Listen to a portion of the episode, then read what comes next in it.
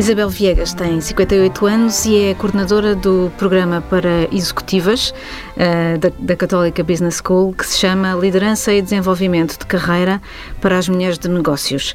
Foi diretora de Recursos Humanos do Banco Santander, foi também diretora de Recursos Humanos da Jastel, antes disso trabalhou na Marconi e deste seu conhecimento empresarial e agora deste seu conhecimento que tem uh, com as empresárias e mulheres de negócios portuguesas, eu queria fazer esta pergunta que é Porquê é que as mulheres com talento não chegam às direções das empresas naturalmente como os homens? Um, bom, sabe que a minha experiência diz-me que isto é sobretudo um tema cultural e de, e de educação quase das mulheres. Portanto, não há fatores nem de competência, porque as mulheres saem das escolas muitas vezes até de igual ou com notas superiores aos rapazes, portanto não é um tema, não é um tema de competência, não é um tema de falta de talento, porque são tão talentosas ou poderiam fazer uma carreira naturalmente como estão a fazer os homens, é de facto um tema muito enraizado em algumas sociedades, nomeadamente na nossa, e portanto um tema muito mais cultural. Portanto, isto está na nossa cabeça e está na nossa cabeça desde há milénios. E portanto, nós fomos educadas, as, as, mulheres, eu lembro muito bem de ser educada pela minha mãe, para fazer coisas que competia aos homens fazer, mas às meninas não. Portanto, nós não ocupamos espaço, por exemplo, nas reuniões, nós não abrimos as mãos, nós não falamos alto. Portanto, isto são coisas que são ensinadas e que, foram, que nos foram ensinadas durante gerações e gerações. E, portanto, quando somos confrontadas depois a estar numa organização, tudo isto está cá dentro. E, portanto, temos muita dificuldade se não tomarmos consciência de tudo isto, se não trabalharmos tudo isto, se não, como eu às vezes digo, se não reeducarmos quase o nosso cérebro e falarmos quase com ele e dissemos não penses assim que eu quero fazer de outra maneira. Portanto, se isto não for trabalhar e se a consciência não for de facto tomada para, para alterar, uh, isto são tudo, uh, enfim, fatores que estão dentro de nós e, portanto, estão dentro das mulheres e estão dentro dos homens, naturalmente, e eles têm protótipos, naturalmente. Depois houve temas educacionais também que nos trouxeram até aqui. Eh, nós eh, brincamos com brinquedos diferentes, por exemplo, dos rapazes. E, portanto, temos experiências, naturalmente, experiências que são ditas mais femininas, digamos assim. E outro dia li um artigo muito interessante que dizia as raparigas brincam, as meninas brincam com mais bonecas, com as casinhas, com a enfermaria, com... e, portanto, aprendem muito mais facilmente o take care. Os rapazes têm, desde muito pequeninos, são encaminhados pelos pais, pelos próprios pais, pela escola, por tudo, a terem brincadeiras mais. Eh, onde têm que usar mais a força, onde têm que. E, portanto, chegam à idade adulta, eles com experiências, de facto, mais agressivas, de, e elas com experiências mais de take care. E, portanto, tudo isto está cá dentro e não tem nada a ver com competência, não há nenhum estudo, não há nenhuma evidência que tenha a ver com competência. Tem a ver, de facto, com temas que estão culturalmente muito, muito enraizados em nós, quer nas mulheres, quer nos homens, e, portanto, isto tudo, quando é, digamos, levado para dentro das organizações, está lá tudo. Estão lá todos estes, eu costumo dizer que são teias de aranha que estão na nossa cabeça, estão lá todas quando chegamos às organizações. E, portanto, há imensas, eu tenho imensas experiências de vida profissional em que eh, o confronto, de facto, com aquilo que eu às vezes digo que são discriminações subtis porque hoje a discriminação que eu encontro muitas vezes e que vamos lendo e vamos vivendo, não são discriminações muito abertas, que digam, não, não, mulheres para ali, homens para ali, as mulheres não são capazes. Isto hoje nós ouvimos menos nas nossas organizações, mas temos muitos, muitos uh, comportamentos de aquilo que eu chamo de discriminação muito subtil, que só quem está muito aware, muito atento ao tema, é que vai percebendo e, e, e, e tem que os ir trabalhando, naturalmente. A Inês Caldeira tem 37 anos, é a CEO da L'Oréal Portugal desde os 35. O que é que tem, que características considera que tem para conseguir contornar estes desafios uh, sociais? Antes de mais, obrigada por esta, por esta conversa. Uh, eu vou pegar um bocadinho no que, no que disse a Isabel. Eu provavelmente fui educada de uma forma diferente. Uh, e é uma circunstância que começa a ver um bocadinho comum a vários homens que de repente se veem, uh, não é confrontados, mas que têm duas, filha, duas filhas. Uh, e que de alguma forma nos educaram, a mim e a minha irmã, com a crença absoluta de que era sempre possível e portanto eh, eu não tive se calhar estes não tive sujeito a estes estereotipos acho que eles não fizeram de uma forma programada uh, acho que o fizeram de uma forma muito espontânea e provavelmente, se calhar, no caso do meu pai, até por querer ter filhos rapazes. Mas lembro perfeitamente de ao sábado de manhã, no inverno, irmos jogar à bola para a praia. Portanto, não é uma coisa muito, muito feminina, mas ele, ele sempre, eu lembro-me de expressões, de facto, eh, de se tu não és capaz, ninguém, és, ninguém é capaz. Vamos lá aí, sei lá, quando eu estava um bocadinho, ou adotava uma posição um bocadinho mais frágil, mais. Uh, não, nem é feminina, mais humana. Uh, ele dizia muitas vezes: Mas o que é isto? Vamos a isso. É uma força de vida e transmitiu-me sempre, sempre isso. Mas isso é uma questão pessoal. Depois há todo o contexto que nos faz muitas vezes andar para trás. Como é que a Inês contornou os escolhos?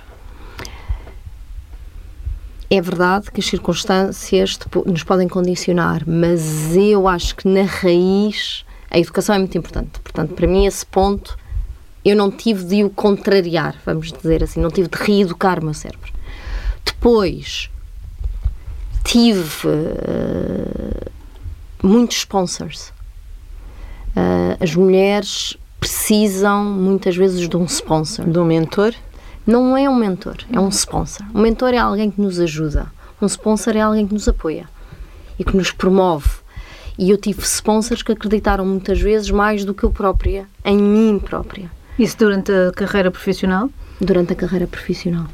E ajudou muito. Portanto, uh, tive. Tive muitas. Tive, tive essa ajuda, de facto. E tive também, ao longo do percurso, contacto com mulheres muito fortes do meu percurso profissional que uh, reforçaram positivamente esta questão educacional e que reforçaram positivamente uh, alguma força que eu, que eu possa ter tido. Tudo isso é, uma, é uma, um pensamento a posteriori ou a Inês, durante o tempo todo que esteve a fazer esse percurso profissional até chegar onde chegou, uh, estava consciente disso? É um processo totalmente inconsciente. É um connecting the dots, não é? É um, é um olhar para trás. Uh, e, e, a partir do momento em que comecei a, dar entrevistas e começaram a colocar estas questões, de me autoanalisar, não fui nada consciente, não.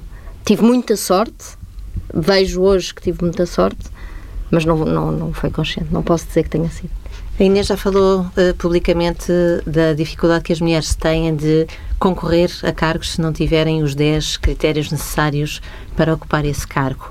Um, isto é uma coisa que ainda se verifica hoje? Da minha experiência, é disso que eu posso falar completamente. Completamente. Continuo a ter dificuldade um, em ter candidaturas femininas para cargos uh, elevados. Apesar de dizer, apesar do meu exemplo, uh, eu acho que, que, pode ser de alguma forma inspirador, continuo a ter muito mais candidaturas espontâneas uh, de pessoas na empresa que são do sexo masculino do que são do sexo feminino. Isabel, Porquê é que isto Sim. ainda se verifica? Pois, sabe que as mulheres são muito, muito exigentes. A vida também as conduziu para serem, de facto, para terem que ter graus de exigência grande. Um, e, portanto, quando se candidatam, têm quase que ter a certeza que vão ser escolhidas para se candidatar. E os homens têm um comportamento, eu diria, mais natural. Porquê? Porque que é, sabem que há mais oportunidades Também há mais, muito mais oportunidades para os homens, é verdade, que para as mulheres. Mas eh, enfim, há imensos episódios, por exemplo, se quiser convidar mulheres a ir a programas para conversar, eh, muitas dirão que não querem ir. E não querem ir não é porque não tenham capacidade para lá estar, é porque se falharem, se disserem alguma coisa menos bem dita ou ficam completamente penalizadas e que horror, que eu não estive no meu melhor, ou os homens irão na semana seguinte, se fizerem umas, umas coisas menos bem ditas num programa, estarão lá na semana seguinte outra vez a dar a sua opinião e a Portanto, o nível de exigência que é solicitado às mulheres por elas próprias e pelos contextos, naturalmente, eh, o nível de exigência é muito maior. E, portanto, isto é uma das, das tomadas de consciência que é preciso fazermos eh, quando estamos a construir, enfim, as nossas, os nossos percursos de vida e de carreira, é que em alguns momentos estaremos bem, noutros estaremos menos bem. E em alguns momentos seremos extraordinários e noutros momentos teremos, eh, enfim, performances eh, menos boas. Porque isto é o que acontece a qualquer pessoa. Há um anúncio agora que diz assim, põe, que é uma frase, aliás, do Fernando Pessoa, que é põe tudo o que és em cada, ah, em cada ah. coisa que faças. E isso é, é esse estilo de, de, de, pensamento que está profundamente enraizado nas mulheres, que é, é tens verdade. que ser excelente em tudo o é. que fazes. E está muito enraizado. E, portanto, dizer a uma mulher não tem que ser sempre excelente, não tem que ser, não há super mulheres. Este, este, este, esta consciencialização, de facto, tem que ser feita. Porque se olharmos para as administrações das empresas, que a maioria, naturalmente, ou quase a totalidade, são homens, tem lá bons e maus. Tem lá pessoas competentes e administradores não competentes. Portanto, todas as, todos, os, enfim, todos estes órgãos, não é? Têm pessoas mais competentes e outras menos competentes. E todos nós, nas nossas organizações, sempre vamos dizendo, há lá administradores extraordinários e outros nós achamos que não são tão extraordinários. Um, se for uma mulher para a administração, o escrutínio, de facto, vai ser muito maior. E é interessante que se, se, se, souber hoje que há uma mulher que vai para uma administração, imensas coisas lhe vêm à cabeça na hora. E uma delas é que bom, que é competente, e portanto chegou, chegou lá e é competente, e olharam para ela e tudo. Mas virão outros raciocínios. Como tipo? é que lá chegou? Foi por, por, outras, por outras vias. Quando o homem vai para uma administração, ninguém questiona, ou questiona-se porque é que ele vai, vai, pronto, foi. Portanto, um, o nível da exigência que é posto, de facto, às, eh, às mulheres é muito elevado. Portanto, quando às vezes se diz, ah, quando as mulheres estiverem nas administrações já estarão em pé de igualdade. Eu acho que só estarão quando lá estiverem as boas e as menos competentes. E só nessa altura é que estarão em pé de igualdade, porque hoje também há homens competentes e outros menos competentes nas administrações. É nessa alteração de autoconsciência empresarial que o curso que coordena aposta? Sim, este programa tem sido uma experiência riquíssima. Portanto, vamos, fizemos três edições, vamos para a quarta este ano. E quem é que está neste programa? São mulheres que têm muitas coisas em comum. Uma delas, um, terem experiências de liderança, serem muito bem-sucedidas e muitas delas são extraordinárias segundas linhas. Portanto, ficam nos bastidores. Muito boas segundas linhas, exatamente. E, portanto, sabem que estão, que fizeram uma carreira de sucesso até ali, sempre acharam que o mérito as ia levar dali para a frente, como lhes levou até ali, mas depois chega uma altura em que percebem, e quando se inscrevem no programa e, e frequentam, isto é claríssimo, é que a partir dali não é só a competência que as vai levar. O que é que lhes falta? Têm que trabalhar algumas outras competências, de facto, para dar aquele salto. Isto na, na generalidade, depois há as situações excepcionais que corre tudo normalmente. Mas o que têm que trabalhar e o que trabalhamos naquele, no programa é o que é que eu preciso mais, além da competência, porque nós estamos a falar em pôr pessoas incompetentes, naturalmente, em lugares de muita responsabilidade. Mas o que é que tem mais que trabalhar para? E, e a primeira que eu costumo dizer é tome conta da sua vida tome conta, pega, pega, pega, pega, pega o tema.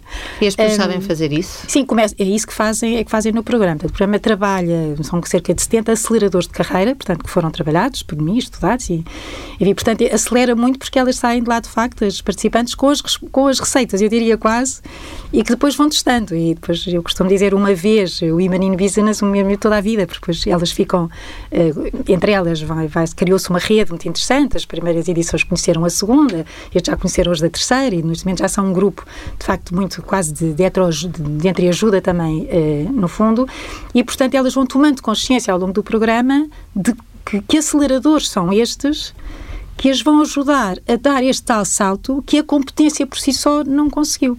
Então, o primeiro tema que é tratado, por exemplo, é o tema do poder. O poder. É o poder. Porque as mulheres têm dificuldade claro. em exercer E têm uma noção de poder muito envergonhado. Sabe, o poder, lá está, está cá inscrito que o poder é uma coisa dos homens, não é uma coisa das mulheres. Portanto, quando têm acesso ao poder, ou quando estão às vezes quase na porta do poder, têm medo também de dar aquele, aquele salto. Portanto, o assumir que o poder é uma coisa boa, o, o assumir que o poder pode ser eh, exercido desde que tenha a capacidade e a competência para. E, e, e há coisas muito interessantes. Por exemplo, eh, o poder dá mais saúde. Há estudos muito engraçados. E porquê? Isto é fácil de perceber. Porque quem tem lugares de poder, não é? Tem melhores cadeiras, Verdade ou não? Verdade. Então, tem melhores uh, refeições, tem, enfim, portanto, tem uma qualidade de vida que lhe permite ir mais, mais exames de saúde, enfim, seja o que for.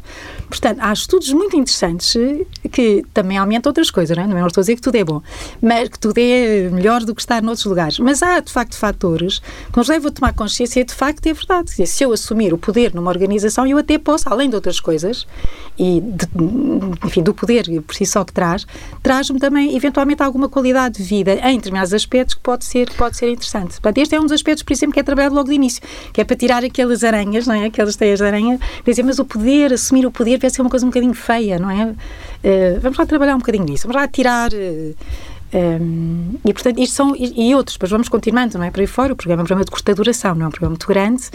E, e, e, depois, por exemplo, temas de comunicação são muito trabalhados. Eu continuo a considerar que o sucesso, seja dos homens, seja das mulheres, eh, está muito na capacidade de comunicação que têm. Este, este é um alicerce fortíssimo, fortíssimo para o sucesso da carreira. Portanto, trabalham muito, muito temas de comunicação. Trabalham temas de networking, porque, por exemplo, eu na minha vida, tenho dito isto muitas vezes, quando, quando falo, eu, eu, eu acho que tomei consciência do valor de uma, net, de uma networking muito tarde. E eu tomei consciência que net, ter um bom networking era importante é quando fui para a Jastel. Antes, na Marconi, eu não tinha essa noção. Trabalhava, trabalhava e pronto. E portanto, na altura em que eu percebi que, de facto, era muito importante eu começar a construir uma rede e uma rede eu tinha que a construir antes de precisar dela. E tinha que a ir alimentando e tinha que a ir... E isto foi muito importante depois em determinados momentos da, da minha, do meu percurso. E, portanto, isto também é trabalhado no programa muito o tema do networking e como é que isto se faz e como é que eu construo uma rede antes de precisar dela e, e o que é uma rede bondosa, no sentido de eu estou disponível para os outros e quando os outros precisam e os outros também estarão para mim, eu tenho a certeza quando eu precisar. Um, Portanto, há aqui temas depois que são desenvolvidos ao longo do programa e que lhes dão, lá está que faz os tais 70 aceleradores de carreira, com, eu costumo dizer, com receitas, enfim, com as receitas concretas. E, Inês, uh, grande parte destas questões parecem fáceis de resolver, ou seja, basta uh, querer ou querer mudar. Daquilo que a Inês vê na, na sua empresa e viu ao longo deste, destes anos em que, em que lidera, é assim. Uh, alguma vez teve alguma conversa com alguém que, em que claramente dissesse tu não, tu não tens isto porque não queres mesmo? Um, como é que é esse peso passado também para a responsabilidade das próprias mulheres? Que além do resto e tudo mais ainda tem esta questão que é eu não sou, eu não chego lá porque se calhar não quero. Não cria uma certa culpa na, nas pessoas? Eu, eu acho que a pergunta tem várias perguntas, portanto vou tentar eh, responder. Eu acho que se nós queremos querer mudar, é mais do que meio caminho andado. E depois há as empresas quererem mudar e as colaboradoras quererem tomar uh, o seu destino em mãos. É possível para as empresas acelerar. E acho que não é preciso um quadro legislativo que o obrigue, se houver vontade. Quando a vontade não é muita, então acho que o quadro legislativo ajuda. E dou-lhe um exemplo claro de aceleração.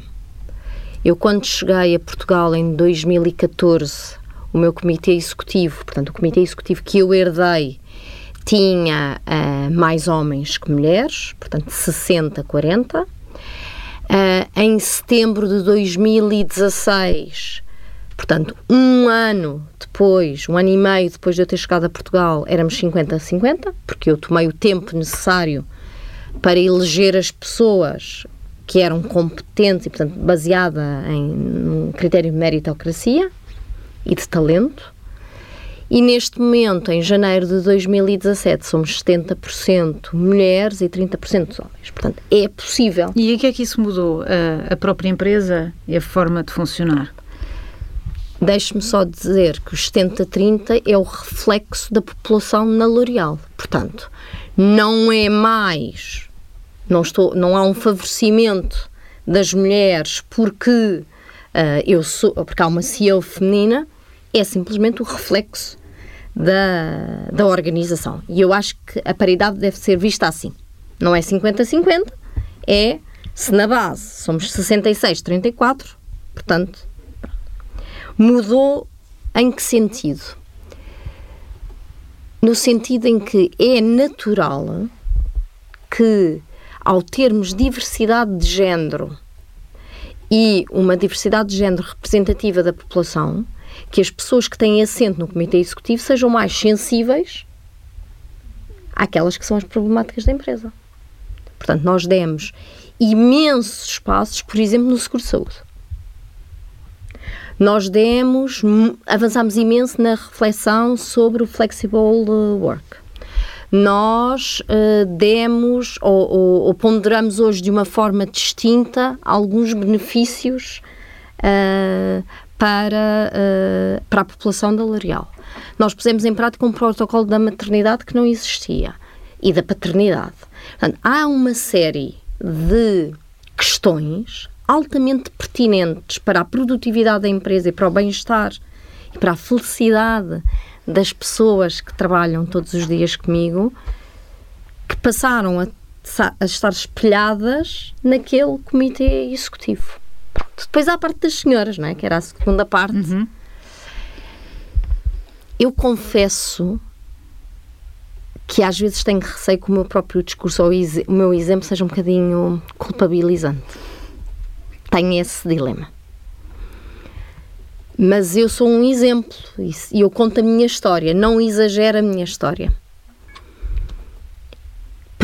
Dá muito mais responsabilidade tomar o nosso destino em mãos. É incontornável, não é?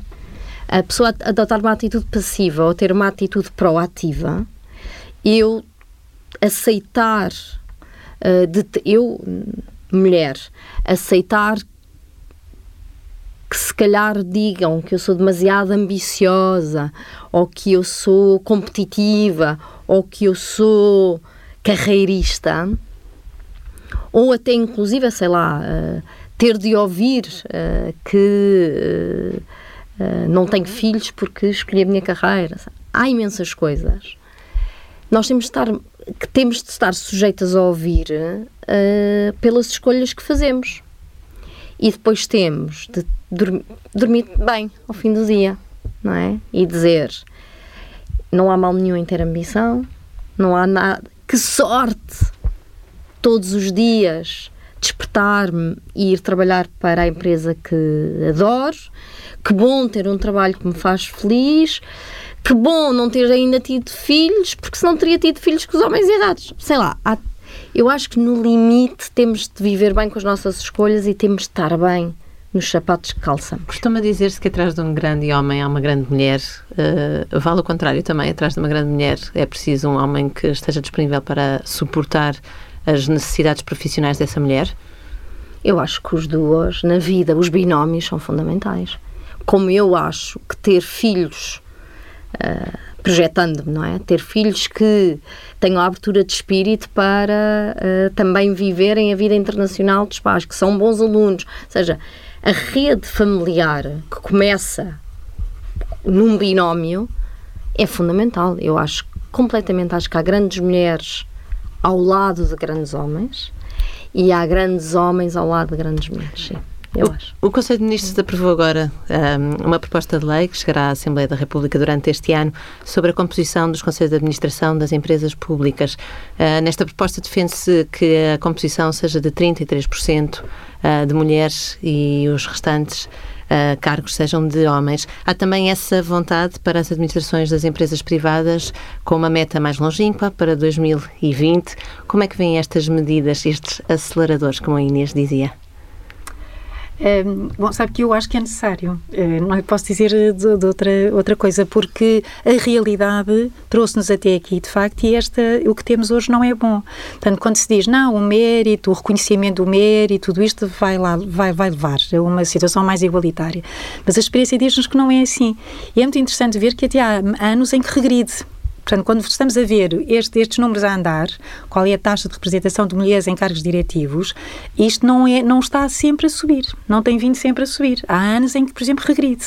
Portanto, quer dizer que precisamos aqui, como eu às vezes digo, de um antibiótico. E o antibiótico só se toma quando estamos muito atrapalhados e quando não temos outra solução. Portanto, se me perguntar se genuinamente eu concordo eh, com pôr objetivos, porque eu não lhe chamo cotas, são objetivos, se não fosse necessário, não se colocavam. Qual é a vossa previsão do, do que se vai passar? Passar nos próximo, no próximo ano, até, até a legislação ser aprovada em, em Parlamento e depois de ser aplicada? Inês? Eu acho que até ser aprovada não se vai passar nada. Não se vai passar mais do que aquilo que se passou até agora. Quem quis fazer, fez, não precisou de lei. Depois, espero que alguma coisa uh, aconteça, não é? Eu espero que uh, as empresas tenham um bocadinho de vergonha na cara e avancem. Porque não pode haver. Eu acho, eu, eu outro dia estava a ouvir o Dr. António Ramalho, disse uma coisa brilhante, do meu ponto de vista, e que eu não conhecia. Desde 1984, que este país, portanto, Portugal, não estou a falar dos Estados Unidos, não estou a falar de Inglaterra, Portugal produz mais talento feminino do que masculino. Desde 1984, que as universidades deste país investem mais em mulheres do que em homens. Desde 1984, que os contribuintes portugueses pagam mais impostos para formar pessoas de género feminino do que masculino. E depois chegamos à, à triste realidade de que menos de 3% das, das mulheres ocupam um lugar de topo. Portanto, o desperdício que existe é, do meu ponto de vista, inaceitável e quase ofensivo. Portanto,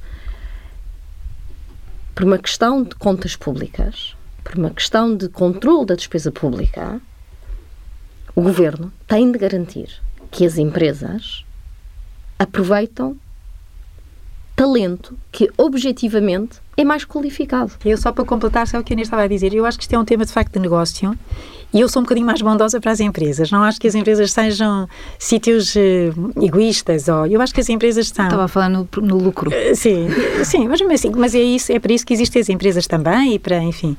Portanto, eu sou um bocadinho mais bondosa na, na opinião que tenho em relação às empresas. Eu acho que muitas delas não perceberam ainda que têm aqui uma alavanca de facto de crescimento. E às vezes andam à procura de reduzir custos, de reduzir pessoas, de, para encontrar alavancas para sair às vezes de situações difíceis e têm aqui uma alavanca na igualdade de género que ainda não não realizaram que pode ser uma boa alavanca para o negócio. E depois é um tema de facto talento. Uh, e, e, nós não podemos, eu acho que as empresas não podem dar-se ao luxo de desperdiçar de facto o talento que têm lá dentro.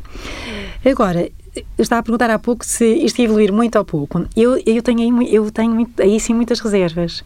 Vou contar um episódio.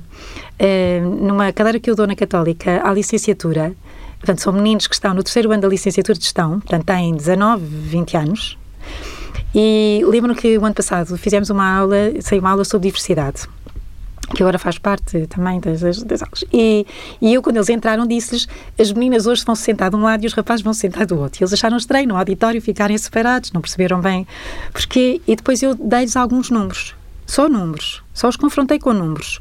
Uh, daqui, vocês vão entrar todos numa empresa e dois anos depois as meninas estão com menos 20% de salário. E dei-lhes uma série de números. E quando vocês se reformarem, já virinhos, para vocês isto não diz nada hoje, mas quando se reformarem, vão ver as raparigas têm reformas muito mais baixas do que os homens. E confrontei-os com números. A reação das raparigas estavam com os olhos vidrados em mim. Professor, é mesmo assim? Que horror! Que injustiça! Eles, eles perdoem-me a expressão feia, mas assobiavam para o ar sabe? Eles olham para mim como quem diz: de onde saiu esta hoje para falar deste tema?